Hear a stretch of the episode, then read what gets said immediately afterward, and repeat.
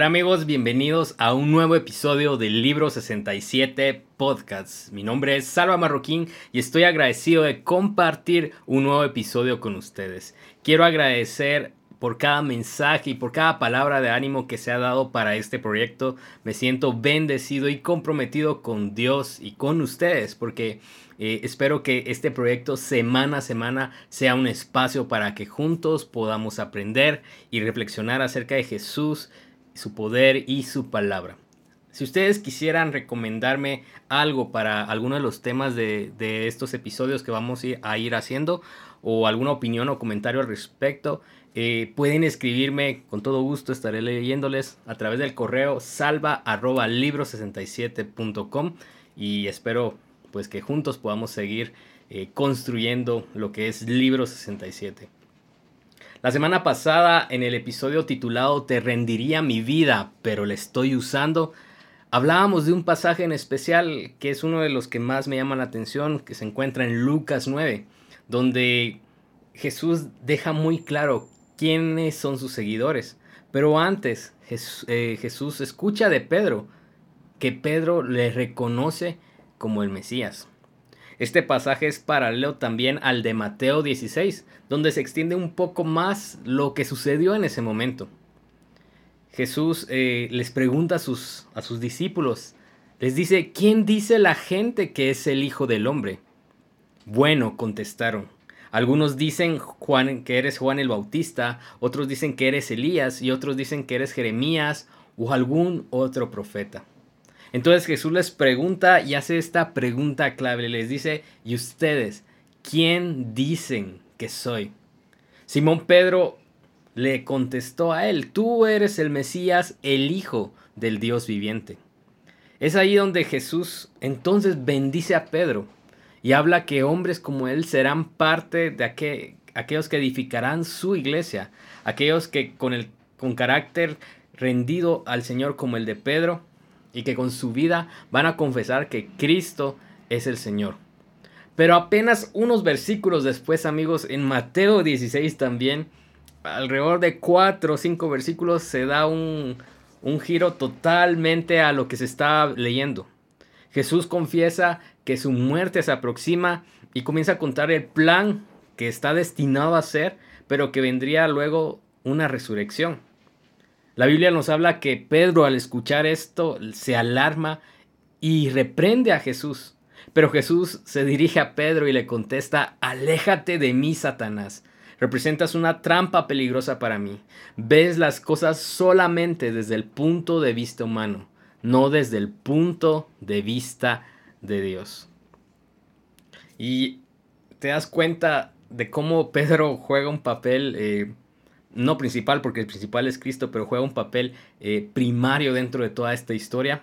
Él es el apóstol, el discípulo de Jesús, que se atreve a decirle al Señor, tú eres el Mesías. Y el Señor le dice, sobre ti construiré mi iglesia, hablando del carácter de los hijos de Dios.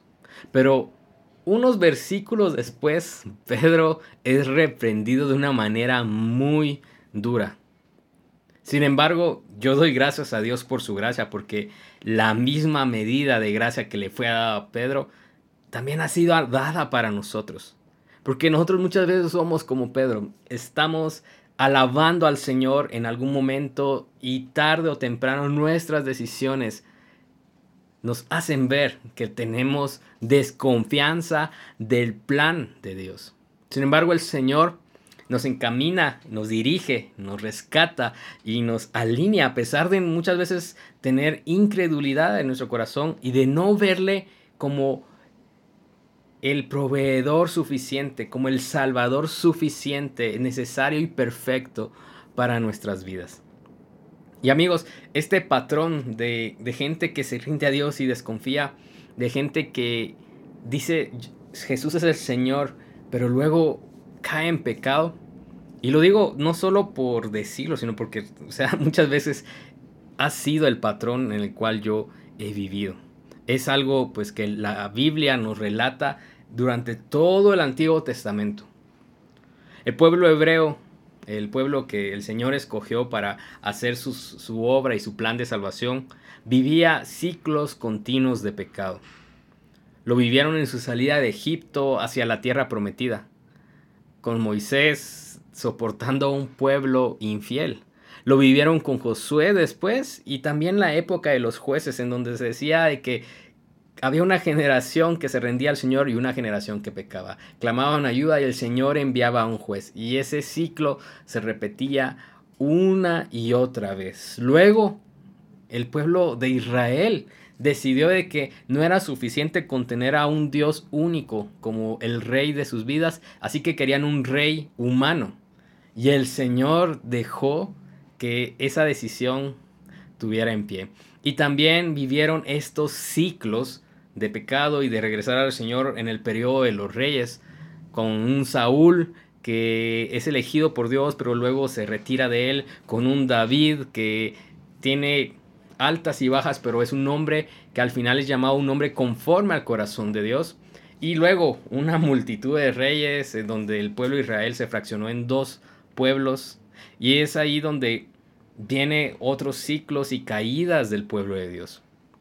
Dios les advirtió que una vida de pecado y alejados de Él traería consecuencias que al final resultaron en esclavitud y en el exilio a Babilonia. Aquella época gloriosa de los milagros en el desierto que nosotros podemos ahora ver, o el liderazgo y los triunfos del rey David, o la majestad de Salomón, ya al final solo eran recuerdos del ayer. Israel anhelaba la restauración de su gloria y sus mejores tiempos. Y el Señor respondió. La palabra de Dios nos lo documenta y lo testifica de manera muy clara. Pero esa restauración que el Señor promete y que el Señor da respuesta, iba más allá de simplemente levantar murallas en su ciudad o nuevos territorios conquistados o el establecimiento de un reino. El problema de Israel siempre había sido el pecado y la idolatría. Y el Señor Todopoderoso decidió encargarse de esto una vez y para siempre. El Señor promete restauración y al final la obra sería completada a través de una persona, de un rey, de un Señor, de su Hijo Jesús. Y es así como el Señor envía profetas como Isaías y Jeremías a anunciar la venida del Mesías, cuyo reinado y establecimiento traería la restauración del pueblo de Dios. Jeremías, por ejemplo, anunciaba que un nuevo rey descendiente de David gobernaría con justicia sobre aquellos que habían sido desterrados. Isaías, por su parte, anuncia el nacimiento del Mesías, haciendo saber que cumplirá su promesa de ser Emanuel. ¿Y qué significa esto? Dios con nosotros. Y esto es increíble porque esto sucede cientos de años antes de que Jesús viniera al mundo por primera vez. Jesús es anunciado también en, Isaías, en Isaías 9, versículos de 1 al 7, anunciando que sería un príncipe de paz, un consejero admirable, un Dios poderoso, un Padre eterno. Y también habla este libro del profeta del establecimiento de su reino y de una restauración y avivamiento a aquellos que perdían la esperanza en medio de la esclavitud, como lo menciona Isaías 61. Y también me fascina el libro de Isaías porque también habla de que este rey vendría a dar un sacrificio perfecto para la liberación de su pueblo, como lo menciona Isaías 53, hablando acerca de un hombre que sin mancha ni pecado entrega su vida y perfección por aquellos que serían parte de su pueblo. Pasaron alrededor de 400 años entre las profecías y la llegada de Jesús. Y Jesús nació, predicó su evangelio, llevando su amor a una cruz donde murió y resucitó para dar al mundo esperanza. Pero, ¿qué es lo que sucede en esta parte de la historia? Al llegar Jesús, al morir y resucitar. Es algo que, que suena muy duro, pero al final es que Israel, el pueblo de Dios, no le reconoce como su proveedor, como su salvador, como el Mesías. Dentro del pueblo de Israel, en los tiempos de Jesús, habían varios eh, grupos que se habían fraccionado y cada quien tenía una perspectiva de lo que el Mesías vendría a hacer y cómo sería él. Los celotes, por ejemplo, esperaban a un Mesías revolucionario que restaurara a Israel conquistando a sus enemigos. Los fariseos esperaban a un Mesías que sostuviera la ley a la perfección, y Jesús lo hizo. Sin embargo, su evangelio iba a por aquellos que el fariseo consideraba perdidos y despreciables. Por tanto, lo desecharon. Los esenios buscaban a un Mesías que limpiara a su pueblo de las impurezas de otras culturas. Sin embargo, se desilusionaron cuando conocieron que el Evangelio de Jesús era también para los gentiles. Israel anhelaba salvación, y quizás nosotros también, pero su mirada estaba puesta en este mundo. No pudieron ver que la promesa de Cristo era de impacto eterno y su salvación vendría a llenar al mundo de una plenitud que ningún anhelo cumplido en esta tierra podría superar. Los israelitas no pudieron ver que el problema que debía ser conquistado y derrotado no era terrenal, sino espiritual. El poder del pecado tenía que ser anulado y solo Jesús podía, y lo realizó al final, fue el único que cumplió tal misión. El pastor David Gossick en su comentario en During Wars sobre Isaías 61 escribe lo siguiente. El Mesías anuncia que Él está aquí para sanar el daño que el pecado ha traído. El pecado ha hecho un gran daño, así que es necesario un gran trabajo de redención. Debido a que el pecado empobrece, Él va a predicar buenas nuevas a los abatidos. Debido a que el pecado rompe el corazón, Él va a vendar a los quebrantados de corazón. Debido a que el pecado los hace presos, Él va a publicar libertad a los cautivos y a los presos, apertura de la cárcel. Debido a que el pecado oprime, Él va a proclamar el año de la buena voluntad del Señor. La mayor promesa que el mundo pudo haber recibido ya fue cumplida en Cristo Jesús. El mal que ataba al mundo y lo separaba de Dios ya fue vencido en la cruz por Cristo Jesús. Si esta fuera la única promesa, amigos, que, que, su pueblo, que nosotros pudiéramos recibir de Jesús, deberíamos estar satisfechos porque ya fue cumplida. Sin embargo, para todos los problemas secundarios que, que vienen Muchas veces no confiamos en el Señor, no le consideramos suficiente o por otro lado desconfiamos de que sus planes y respuestas, como lo hizo Pedro, pareciera ser que no encajan a lo que nosotros pensamos que debería ser la respuesta de Dios. Yo quisiera que se preguntaran lo siguiente, ¿cuántas veces ustedes han escuchado historias de gente exitosa, exitosa en el mundo, qué sé yo, por su fama, por el dinero, o por algún reconocimiento especial. Gente que es exitosa pero que se siente vacía. ¿Cuántas veces nosotros mismos vemos como, como cada anhelo pareciera nunca encontrar respuesta real y plenitud? Vamos escalando de éxito en éxito, de triunfo en triunfo, pero a veces estamos viviendo vidas sin significado, sin propósito y al final de todo vacías. Muchas veces vamos detrás de ideales vanos, de modas ridículas y de anhelos consumistas. En el fondo de nuestro corazón buscamos respuestas a vacíos existenciales, a una plenitud que pareciera satisfacerse detrás de lo que el mundo llama valioso. Pero los que nos hemos encontrado con la cruz, para los que nos hemos encontrado con Jesús, sabemos de que hay algo más, algo eterno, algo que solo Jesús puede dar. Uno de mis escritores favoritos es C.S. Lewis y él es conocido por su colección de novelas Las Crónicas de Narnia. Y a él se le atribuye la siguiente frase. Si nos encontramos con un deseo que nada de este mundo puede satisfacer, la explicación más probable es que fuimos hechos para otro mundo. Y es que en este mundo podremos conquistar cada meta, cada anhelo y fin, y seguir vacíos, seguir incompletos, seguir frustrados. Podemos ver hechos realidad nuestros sueños y alcanzar hasta los más grandes placeres y seguir deseando más. Eso es nuestra naturaleza, amigos. Podríamos acabar con el hambre del mundo, podríamos salvar a la fauna marina, podríamos alfabetizar a cada persona en la Tierra y lograr la paz mundial, pero en nuestro corazón aún se sentiría incompleto. Aún sentiría que la plenitud no es real. ¿Y esto a qué nos lleva? En mi caso me llevó a preguntarme si es que la respuesta de la plenitud de mi vida está en mí o está en nosotros. Yo creo que no, que la respuesta no está en nosotros ni en nada de lo que hoy vemos o sentimos. Este mundo siempre busca soluciones egocentristas sin reconocer que el principal problema del hombre y el mundo entero es el pecado y que la única respuesta concreta ante tal mal es la salvación de Jesús. Pues nosotros, por gracia, hemos recibido la, la buena noticia del Evangelio. Jesús cumple su promesa de restauración en todo aquel que abrió sus ojos a la verdad y ve en Cristo su propia salvación y plenitud. Todo anhelo terreno pierde valor y fuerza al compararlo con la eterna y perfecta gracia de Dios.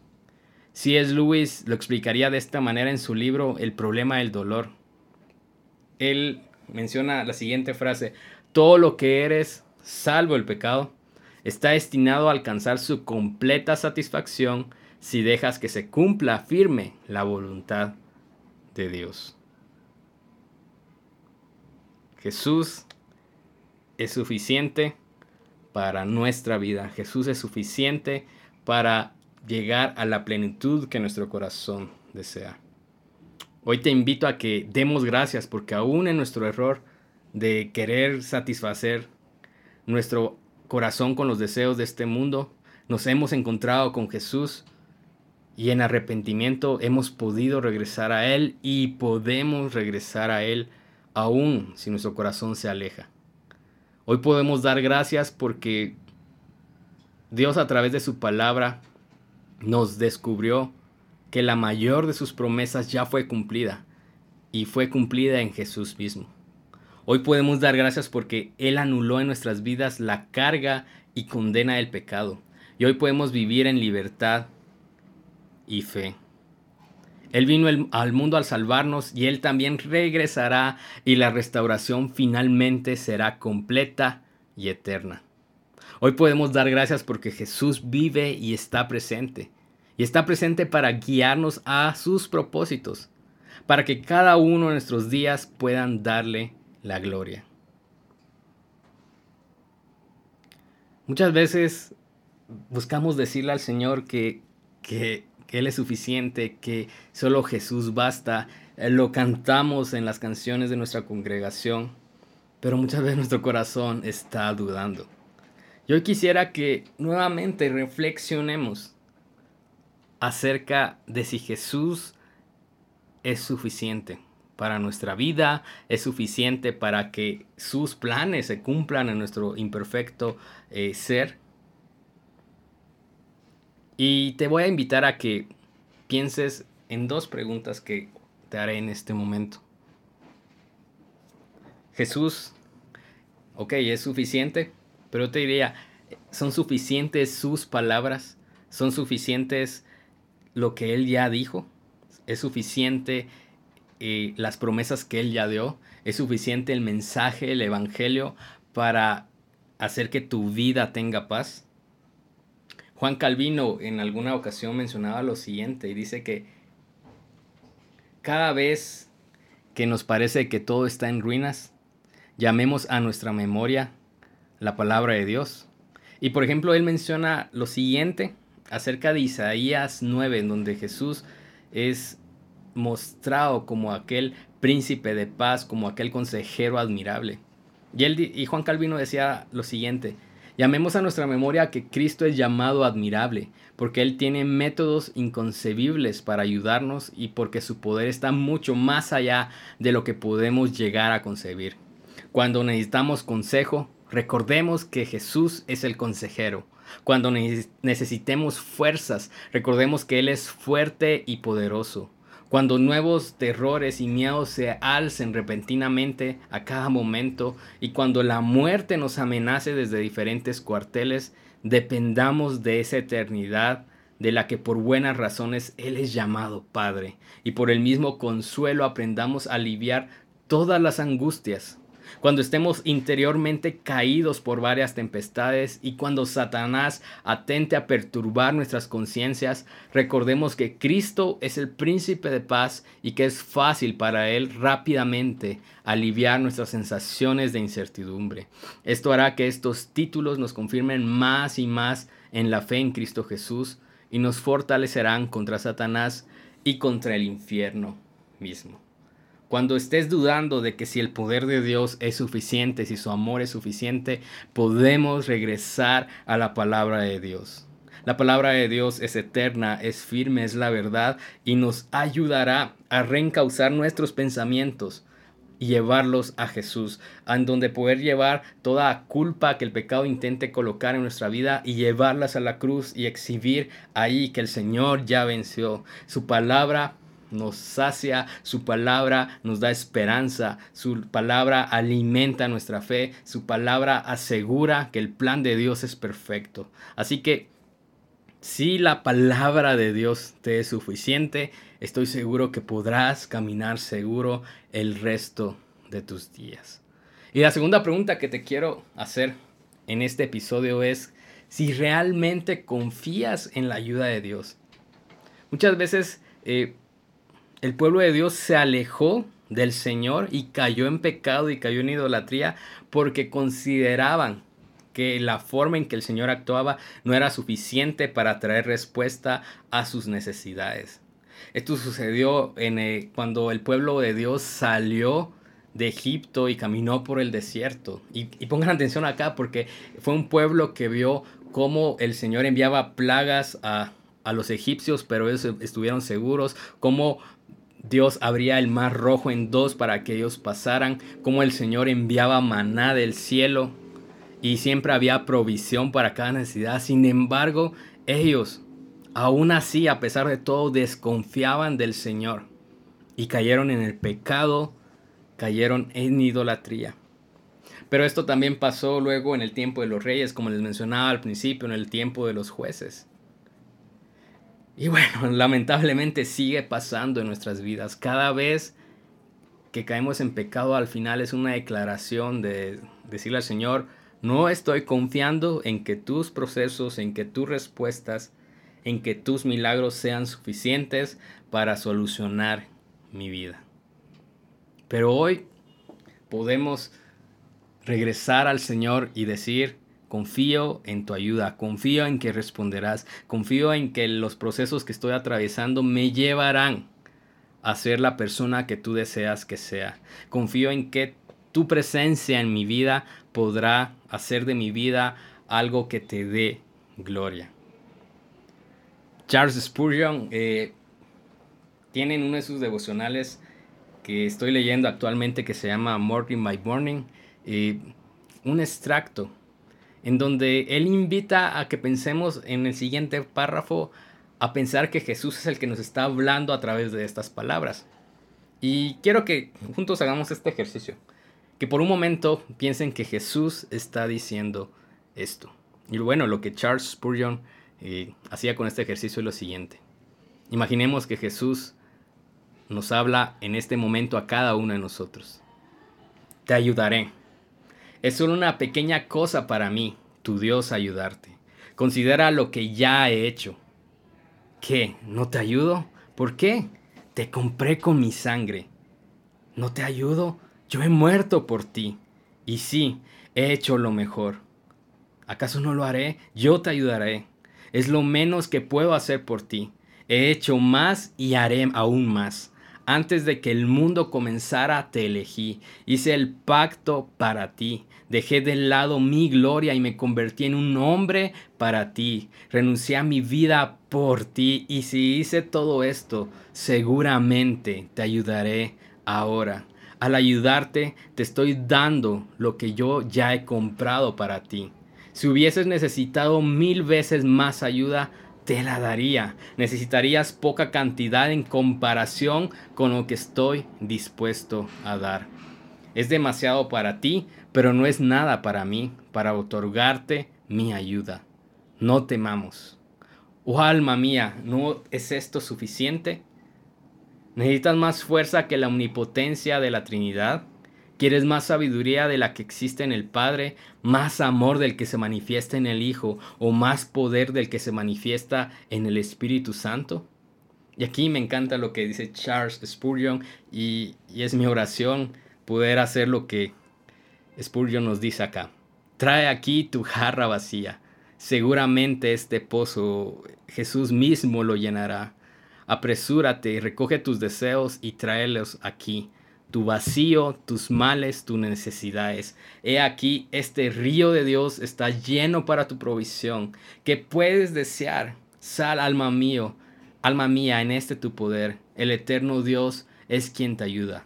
No temas, yo estoy contigo. Oh, no te desanimes, yo soy tu Dios y todavía te ayudaré.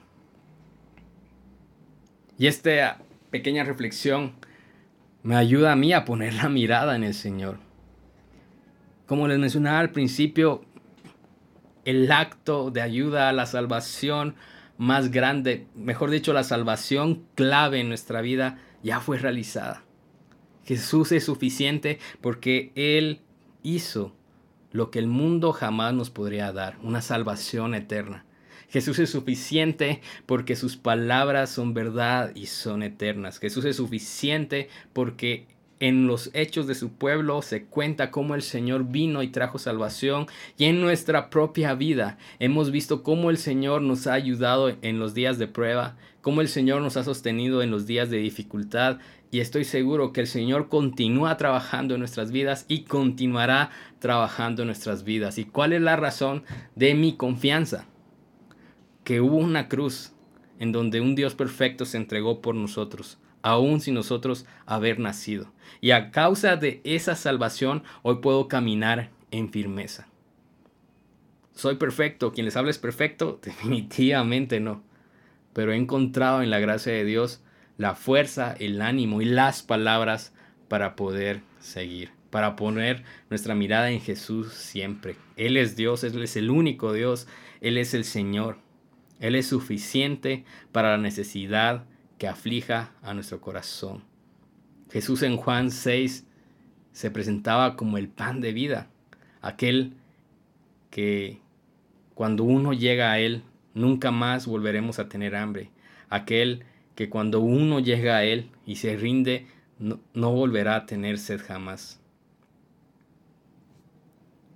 Este episodio lo, lo iniciamos con un pasaje en donde se menciona cómo Pedro reconoce a Jesús como el Mesías, pero cuando escucha el plan de Dios para su iglesia, tiene miedo y lo reprende. Sin embargo, les mencionaba, hay suficiente gracia en el Señor. Y yo quiero que nosotros podamos contestar como hizo Simón Pedro también en Juan 6. Cuando la gente que rodeaba a Jesús comienza a escuchar acerca de, del sacrificio, de rendirse al Señor, y comienza a marcharse. Y Jesús les pregunta a sus doce discípulos, ¿ustedes también se van a marchar? Pero Jesús, eh, Jesús escucha de Pedro una vez más una, una respuesta que debería ser nuestra oración también, nuestra forma de decirle al Señor. Y Pedro en Juan 6:68 le dice a Jesús, Señor, ¿a quién iríamos? Si solo tú tienes palabras que dan vida eterna. Nosotros creemos y sabemos que tú eres el santo de Dios. Hay suficiente gracia, amigos, para regresar a Jesús y si no le consideramos suficiente hoy, en medio del proceso que estemos pasando, podemos arrepentirnos y regresar a Él y pedirle que sus palabras sean suficientes a nuestra alma y corazón y que su ayuda sea suficiente para saber esperar, para poder celebrar aún en medio de la dificultad, para tener gozo en medio del dolor. Es mi oración que mi vida y la vida de mi familia pueda reflejar eso. Es difícil quizás porque somos humanos y somos imperfectos, pero cuando dependemos de Jesús, lo veremos. Vamos a ver en nuestras vidas el favor y la gracia del Señor. Jesús es y será eternamente suficiente para su pueblo. Y bueno amigos, así es como damos por terminada este tercer episodio del libro 67. Les agradezco mucho que puedan estar con nosotros. No olviden suscribirse en cualquiera de nuestros canales. Estamos en Spotify, Google Podcast y próximamente en YouTube. En Apple Podcast aún no tenemos la autorización, no sé por qué, pero ahí estamos esperando y cuando ya estemos autorizados, pues compartiremos en nuestras redes sociales eh, la forma en que pueden ingresar a través de Apple Podcast. Pueden seguirnos en Instagram, en Facebook y en Twitter como arroba libro67 o también pueden escribirme al correo salva arroba libro67.com y pues estoy para servirles. Que Dios los bendiga y nos escuchamos en un próximo episodio.